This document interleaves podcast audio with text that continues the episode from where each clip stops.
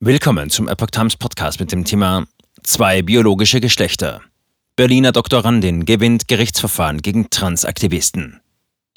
Ein Artikel von Epoch Times vom 6. September 2022. Die Biologin Marie-Louise Vollbrecht und ihr Anwalt haben vor Gericht einen Sieg gegen Transaktivisten errungen. Diese hatten bezüglich eines von ihr geplanten Vortrages behauptet, sie leugnet die Verbrechen des Nationalsozialismus.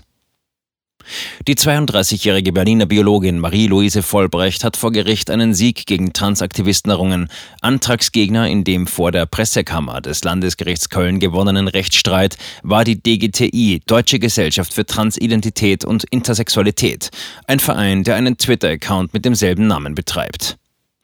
In dem sozialen Netzwerk hätten die Transaktivisten behauptet, Vollbrecht leugne oder relativiere Verbrechen des Nationalsozialismus. Sie sei massiv angefeindet worden und der Titel des Vortrags habe ihnen gereicht, um ihn als transfeindlich zu identifizieren, schreibt die NZZ.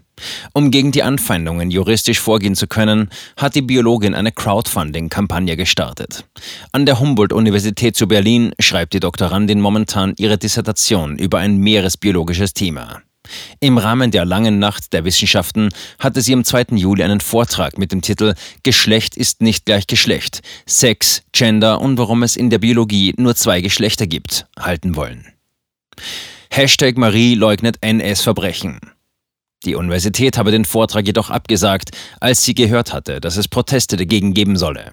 Am 14. Juli hatte er dann letztendlich doch noch stattgefunden. In den sozialen Netzwerken sei die Hauptgegenspielerin von Vollbrecht eine medizinsoziologisch forschende Person der Uni Genf mit dem Namen Dana Ma gewesen. Ma habe ebenfalls angefangen, Spenden für einen Rechtsbeistand zu sammeln. Auf Twitter würde man ihr anlasten, den Hashtag Marie leugnet NS-Verbrechen geschaffen zu haben.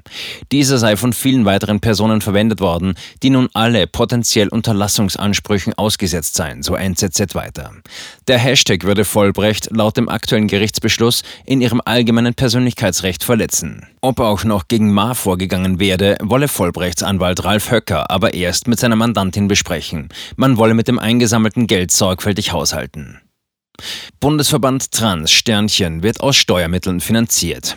Laut Anwalt Höcker habe man zuerst einmal die Transverbände angreifen wollen. Einer von ihnen, der Bundesverband Trans Sternchen, hätte kürzlich angekündigt, gegen Vollbrecht zu klagen.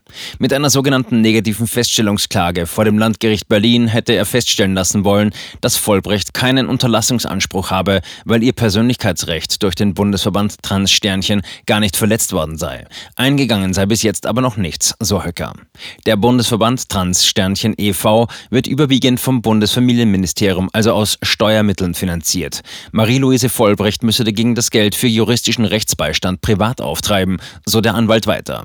Laut NZZ führe Vollbrecht zwei Twitter-Accounts. Unter ihrem Namen einen etwas sachlicheren und unter Frau Summer einen schärferen, der nicht öffentlich einsehbar ist. Die ganze Debatte ließ sich in den sozialen Netzwerken kaum zusammenfassen.